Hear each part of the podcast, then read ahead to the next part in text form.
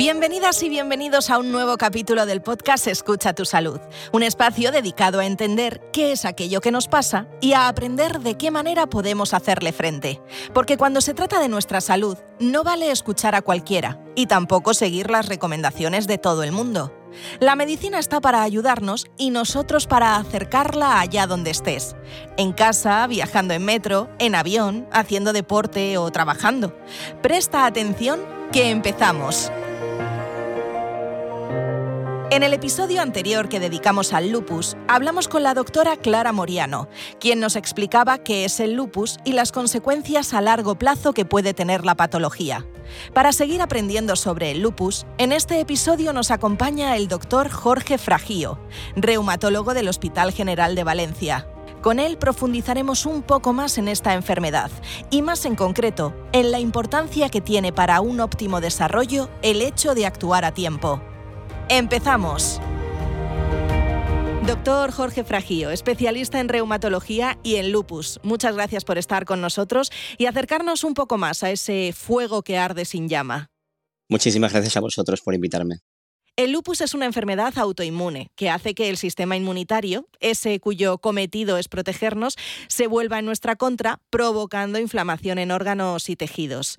La heterogeneidad y variabilidad de sus síntomas, ya nos lo contaba la doctora Moriano en el episodio anterior sobre el lupus, dificultan su diagnóstico. Eso sí, una vez diagnosticadas, se deben establecer estrategias efectivas de tratamiento cuanto antes para controlar la actividad de la enfermedad crónica y no acumular daño orgánico.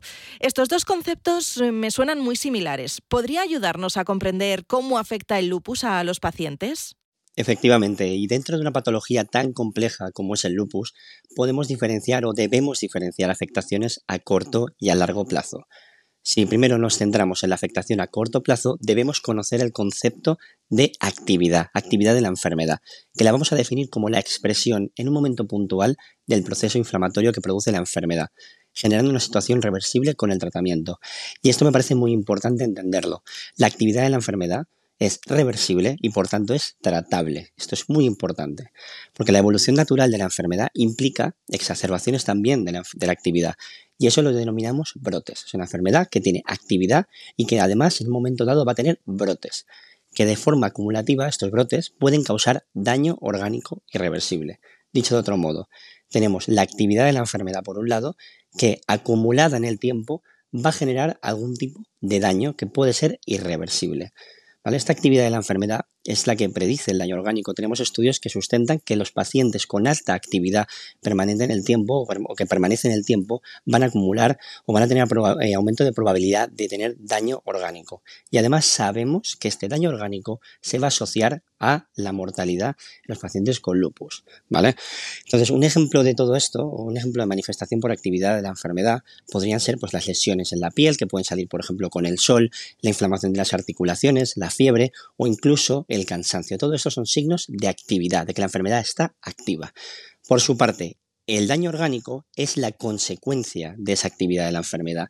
De, también puede ser del tratamiento o de las comorbilidades, de las otras patologías que van apareciendo.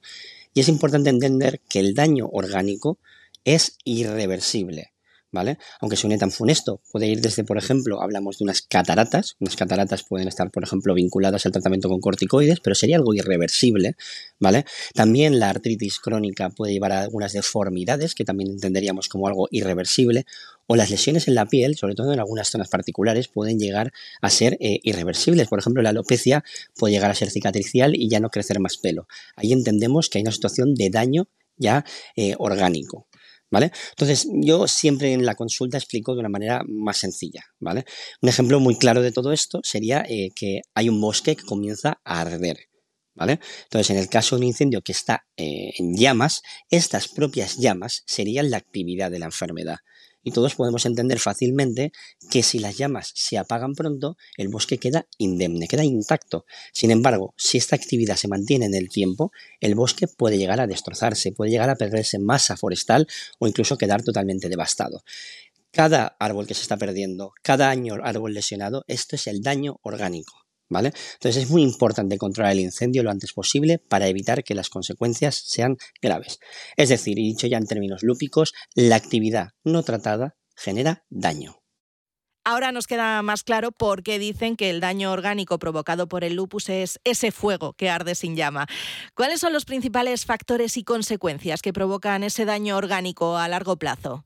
Bueno, como hemos estado revisando, el lupus es una enfermedad crónica que además cursa a brotes y estos brotes ponen en riesgo a los pacientes de experimentar el daño orgánico, es decir, la actividad persistente por un lado y la aparición o la acumulación de brotes van a conllevar daño orgánico. Y este daño orgánico que repito que es irreversible se debe principalmente a un mal control de los brotes y de la actividad de la enfermedad, así como al exponerse a un tratamiento con altas dosis de corticoides o de inmunosupresión eh, prolongada en el tiempo. Este daño orgánico además va a tener consecuencias para la vida del paciente. Tenemos estudios que vinculan el daño orgánico con un empeoramiento de la calidad de vida del paciente y un aumento en la carga de la enfermedad. Es, es decir, el paciente que tiene muchos brotes, que tiene actividad crónica, que tiene daño orgánico, ese paciente está objetivamente más enfermo y tiene una peor calidad de vida. Y estas consecuencias pueden ser muy variadas, desde clínicas, como hospitalizaciones frecuentes, un mayor riesgo de infecciones o incluso llegar a tener una mortalidad mayor, un precoz. ¿Vale? Por eso es tan importante tratar todo esto de manera efectiva y clara. Y además los pacientes pueden padecer consecuencias físicas, por ejemplo, eh, derivadas de la, de la afectación musculoesquelética, tener dolor constante en las articulaciones, tener un cansancio crónico, muchísima fatiga, viéndose mermada totalmente su productividad laboral, actividades cotidianas, eh, vamos, la vida cotidiana. Entonces esto es importante porque tratando eh, la actividad de la enfermedad, previniendo los brotes, previniendo el daño orgánico, estamos tratando también la calidad de vida del paciente en todas sus esferas, incluida también la emocional y la psicoafectiva.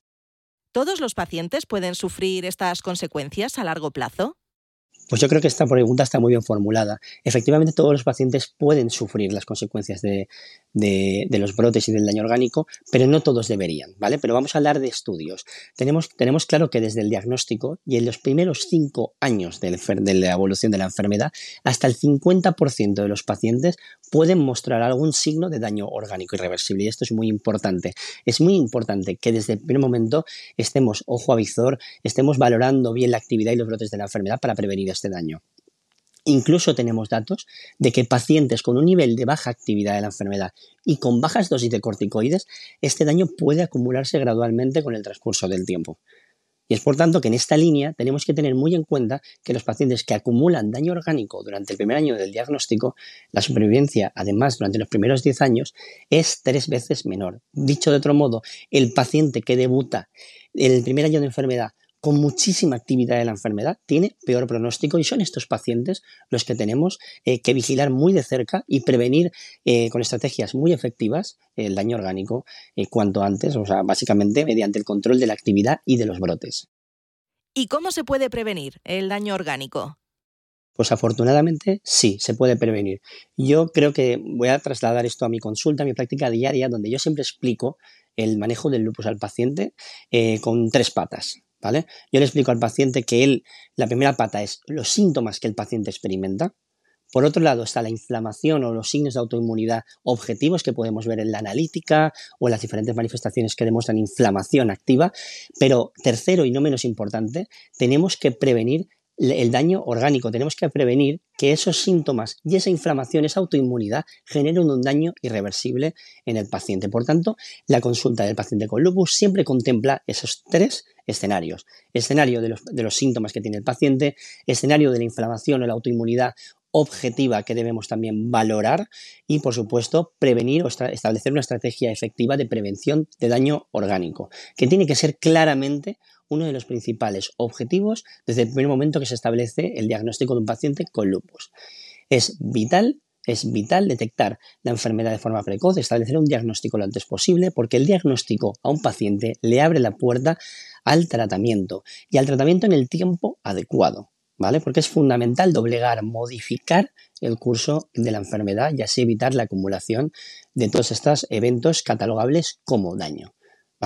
El tratamiento, por tanto, debe de ser capaz de reducir la actividad, los síntomas y la inflamación, los signos de autoinmunidad en el paciente con lupus, debe de ser capaz de disminuir el número de brotes que asolan al paciente, además debe de contemplar la posibilidad, como un objetivo realista, de disminuir la dosis de corticoides que damos a nuestros pacientes, porque son los factores que más riesgo conllevan a la hora de, o los factores más predictivos de acumulación de daño orgánico. Y además añadimos que cada vez somos más ambiciosos en el manejo del paciente con lupus y queremos conseguir esto y en algún momento establecer eh, la meta de también trabajarlo sin inmunosupresión.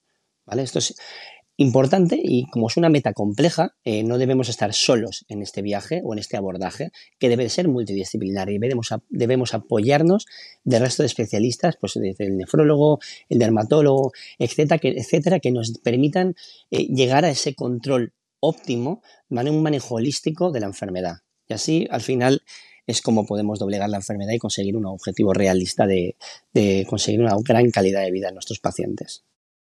¿Cuál es el secreto para que un paciente con lupus pueda disfrutar de una buena calidad de vida, doctor?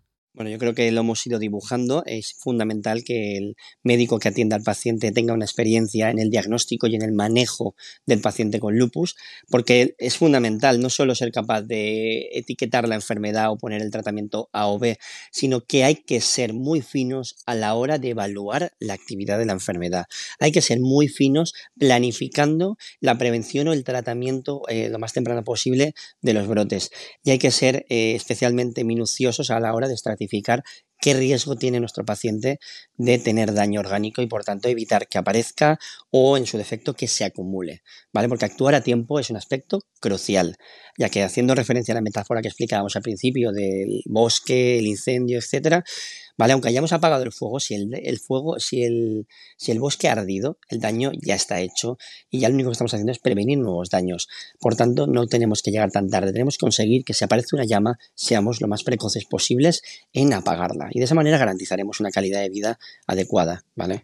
Entonces, yo creo que a este respecto eh, hay que tener en cuenta que tenemos un arsenal farmacoterapéutico muy bueno, estamos en un buen momento, no como hasta hace pocos años que no, no estábamos en este escenario, que pueden ayudar a alcanzar los objetivos de tratamiento con los menos efectos colaterales posibles. Además, hay que apoyarse en todas las medidas de estilo de vida posibles, evitar el tabaquismo, disminuir o controlar el estrés, ¿vale? Tenemos que educar al paciente en que no se exponga al sol o que se exponga lo mínimo posible con la protección adecuada y todo esto va a contribuir a que indudablemente tengamos una menos progresión de la enfermedad, tengamos un menor, menor daño orgánico acumulado y que por tanto modifiquemos la historia de la enfermedad. Yo creo que todo esto, junto a un seguimiento estrecho, adecuado en un centro con experiencia, con el apoyo que requiere el paciente, son los elementos clave para que el paciente pueda disfrutar de una buena calidad de vida. El doctor Jorge Fragío nos ha acompañado en la segunda parte de este viaje conociendo el lupus para hablarnos del daño orgánico, que no son ni más ni menos que los efectos irreversibles de la propia actividad del lupus. Muchas gracias, doctor, por acercarnos de una forma tan llana y a la vez tan profesional al lupus eritematoso sistémico.